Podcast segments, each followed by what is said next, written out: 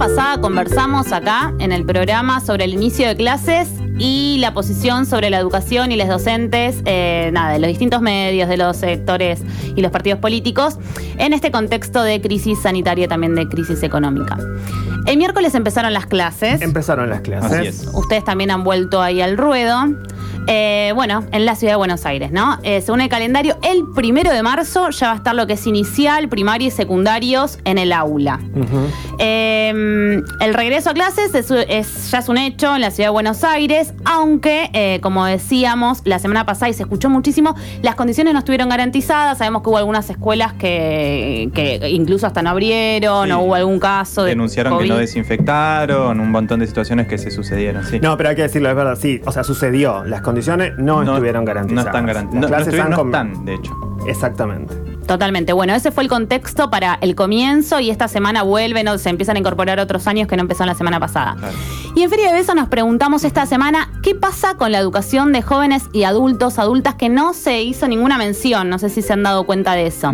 Según el calendario que estuvo compartiendo el gobierno de la ciudad, eh, el área de jóvenes y adultos eh, comienza eh, este 8 de marzo. ¿sí? Claro, porque cuando en la televisión se habló mucho este verano de la vuelta a clases y se dislumbraba o se acercaba la imagen de una secundaria, se referían al nivel medio, pero hay otros niveles, Claro. o sea, hay otros sujetos, sujetas eh, que también conforman, forman parte del sistema educativo. Sin duda. Y eso mismo es lo que llama la atención, ¿no? O sea, no se está haciendo mención y justo en uno de los sectores en el cual el gobierno de la ciudad no, no hace ningún tipo de inversión. Y ahí vamos a ver qué pasa con eh, uno de los sectores que Ajá. forman parte de la oferta educativa del área de adultos que se llaman las UGE. ¿Qué son las UGE? Les contamos a quienes están del otro lado, Es les cuento sigla. a ustedes. Exactamente, es Unidad de Gestión Educativa Experimental. Ujú. Ese es el modo con el cual el macrismo de, bueno, de la ciudad de Buenos Aires en su momento reconoció las experiencias educativas y políticas llamadas bachilleratos populares. Ahí va. Bueno, los bachilleratos populares es conocido, viene de, de la línea de la educación popular, de Freire, que tiene eh, una forma de organización diferente, generalmente se encuentran en organizaciones sociales, tienen objetivos políticos y pedagógicos que son distintos a lo que se llama como la educación formal, que bueno, también es algo que es una categoría que también se discute, ¿no? Pero bueno, Sí. eh, sería lo que forma parte de la educación no formal. Y en Argentina, luego del 2001, hubo muchos bachilleratos populares que surgieron como respuesta a la crisis y la necesidad de estudiar de los adultos, ¿no? O sea, se veían en las fábricas recuperadas, tomaban una fábrica, la recuperaban y era, bueno, también... 2001 me decís. Claro, 2001. También los compañeros trabajadores necesitan trabajar. Entonces, un poco así se fueron, fueron surgiendo muchas de las eh, de los bachilleratos populares en la ciudad de Buenos Aires, en la provincia y en otros lugares de nuestro país. Claro. Y esas experiencias también fueron las que en un momento determinado configuraron, configuraron la forma legal, esta que os decís, UGEE, E, ¿no? Luego de tanta lucha y esfuerzo, el gobierno otorga, digamos, ese, esa sigla para formalizar un poco la existencia de ellos, ¿no? Exacto, algunos bachilleratos. Algunos. Hay otros bachilleratos que aún, bachilleratos populares que aún no están reconocidos por el gobierno de la ciudad. Ahora estamos hablando solo del gobierno de la ciudad. eh, situación similar pasa en la provincia de Buenos Aires. Pero ahora hablando de- gobierno de la ciudad, eh, que no, no, no están reconocidos, u otros están reconocidos como UGE, pero eh, no pagan salarios a los docentes, a los O sea, trabajadores. son escuelas que funcionan. que garantizan derechos a estudiantes, el derecho a la educación, pero a los trabajadores no les pagan, no financian esas instituciones y, Claro. y bueno, y un montón de otras cosas que se imaginarán que carecen, ¿no? Claro, me imagino, no hay una be- acceso a una beca, no hay acceso a una vianda. Nada de todo eso. El Wow. edificio ni quiero pensar, cómo estará, en qué condiciones. Y en este contexto, ¿qué pasa con las escuelas, eh, este con los contexto. bachilleratos populares a los cuales no les bajan financiamiento integral? ¿Qué Total. pasa en Ciudad de Buenos Aires Ajá. y también está pasando en la provincia de Buenos Aires? Mirá. Los bachilleratos populares están preguntando, che, ¿cómo arrancamos las clases si no hemos claro. recibido? Están reclamando del año pasado que está en una emergencia sanitaria, en una emergencia de muchos aspectos por todo esto Sí, que vos también sí. decías, Leo, que tiene que ver con las becas, con los salarios, con el reconocimiento y aparte el financiamiento. O sea, los estudiantes en esos, la población que va, que asiste a estos bachilleratos, tiene problema de conexión, tal vez están en barrios en los cuales la conectividad es difícil. Al área de adultos no les bajan computadoras como sí a los otros sectores de, de Qué educación. tremendo, ¿no? Son esto, esto, el, el Estado de esta ciudad de Buenos Aires ha oficializó lo que decía Nico, ¿no? O sea, le da la posibilidad de emitir título, eh, pero al mismo tiempo eh, hay una ausencia tremenda. Y ahí yo me pregunto, y, y yo me pregunto ahí qué lugar ocupa en el imaginario de- del, del Estado la educación de adultos, ¿no? de adultas. Me parece que es Cuando una- hablamos de, de adultos, hablamos de mayores de 18, 18 años. para arriba, claro, ¿no? Que exactamente. es una edad, hoy en día, en nuestra coyuntura, en nuestros territorios, es una edad en la que descolarizarse lamentablemente es una opción, ¿no? Porque sucede, hay que decirlo, sucede. Sí, y también nos pensamos, o sea, ¿qué pasa con, con esos estudiantes que lógicamente por una cuestión de edad no pueden ir a la escuela media tradicional? Cuando los, por ejemplo, ¿no? O sea, van a estas experiencias de bachilleratos populares y lo, y lo que lo que hay, digamos, es una o sea, no está el Estado en, de- en el, en el aspecto, digo, de, de financiarlo, de dar los insumos necesarios. Y pensemos qué pasa cuando tenemos que comenzar las clases, los bachilleratos populares, tienen que arrancar las, las clases el 8 de marzo Sí.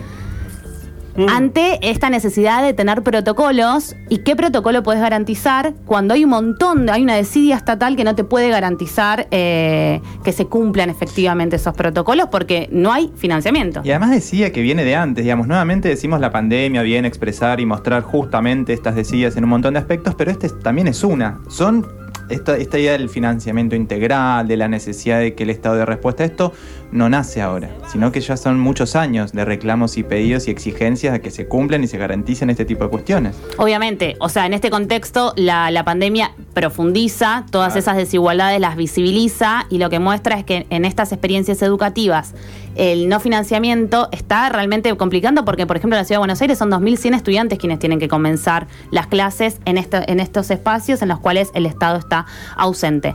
Para profundizar y poner voz, porque las experiencias, como decíamos, son muchos bachilleratos, pero hay eh, uno que, se, que es el Alberto Chejolán, que funciona hace casi 10 años en el barrio 31, que está con una situación bastante delicada, eh, porque hoy está exigiendo condiciones edilicias dignas y un espacio transitorio donde poder comenzar el Que es donde está el ministerio, de hecho. A dos cuadras. o sea, a dos en una cuadras. metáfora de cual. realismo.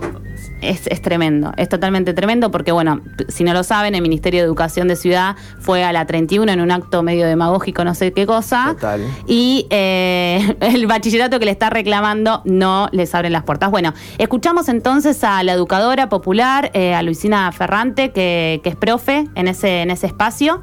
Y eh, bueno, vamos a ver qué nos cuenta.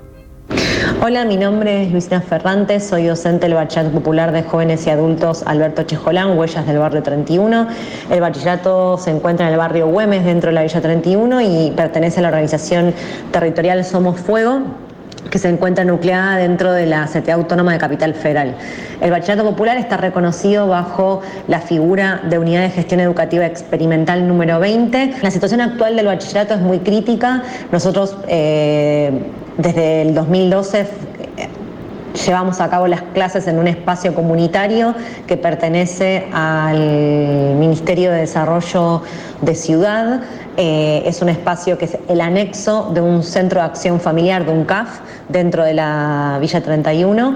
Eh, previo a la pandemia, la situación edilicia del espacio era muy crítica porque filtraba muchísima agua, había mucha humedad, es muy pequeño, tiene 60 metros cuadrados que nosotros hemos ampliado a lo largo de los eh, casi 10 años que ya estamos siendo parte mm, de- de- del desarrollo de esta escuela. Em, a su vez, eh, el, techo es de, membrana, es de membrana de vidrio, es muy tóxico y eh, sumado al contexto de pandemia, la situación es muy crítica y es completamente imposible poder llevar a cabo cualquier tipo de protocolo eh, que medie la vuelta a la presencialidad en un lugar como ese. Todos estos reclamos que llevamos a cabo desde, desde el bachillerato, desde la organización, desde la CTA y desde los diferentes espacios de los que formamos parte como movimiento de bachilleratos populares no fueron escuchados por el Ministerio de Educación de la Ciudad de Buenos Aires, que está a 200 metros de nuestro bachillerato, está muy cerquita. Eh, hemos definido hace ya eh, dos semanas un plan de lucha que comenzó con diferentes acciones territoriales en el barrio, eh, dentro de lo que, que son las diferentes eh, actividades que llevamos a cabo. Fueron aficheadas incluso también inscripciones para este nuevo año, que hay un montón de demanda para poder eh, inscribirse y terminar la secundaria. Y el 25 eh, de febrero, que es el jueves que viene, eh, a partir de las 17 horas vamos a estar realizando clases públicas en las puertas del Ministerio. Vamos a seguir reclamando eh, la posibilidad de que nos reciban, de que nos encuentren algún tipo de solución, porque el Ministerio tiene un montón de espacio que puede, que puede poner a disposición de las escuelas del barrio, eh, teniendo en cuenta sobre todo que es un riesgo inmenso para, para los vecinos y para las vecinas y para los docentes y las docentes en espacios comunitarios, ¿no? En espacios comunitarios y que me gusta esto que decía lo de eh, acciones territoriales y también hay qué flashero y qué interesante, ¿no? La lectura de disputarle el territorio también al ministerio, ¿no? Como tu existencia en un punto. Sí, totalmente. y lo que decía es, che, o sea, le sobra espacio. Eso, o sea, ¿qué, está pasando que, que, nosotros no tenemos, básicamente? 60 metros cuadrados, o sea, tienen tres años funcionando. Y esto de también hacer una clase pública, ¿no? A dos cuadras, también me parece como una de esas metáforas que vienen a graficar un poco lo que efectivamente está sucediendo con eh, los bachis populares. Sí, cristaliza también toda esa ironía que, con la cual están manejando y se está manejando con esta, con los bachilleratos populares en este caso, pero tal vez también con la educación en líneas generales. Exactamente. Bueno, acompañamos eh, de por siempre con nuestras vidas y nuestros cuerpos a, los al movimiento de bachilleratos eh, populares, estas escuelas bajo control eh, obrero tan necesarias en nuestra historia.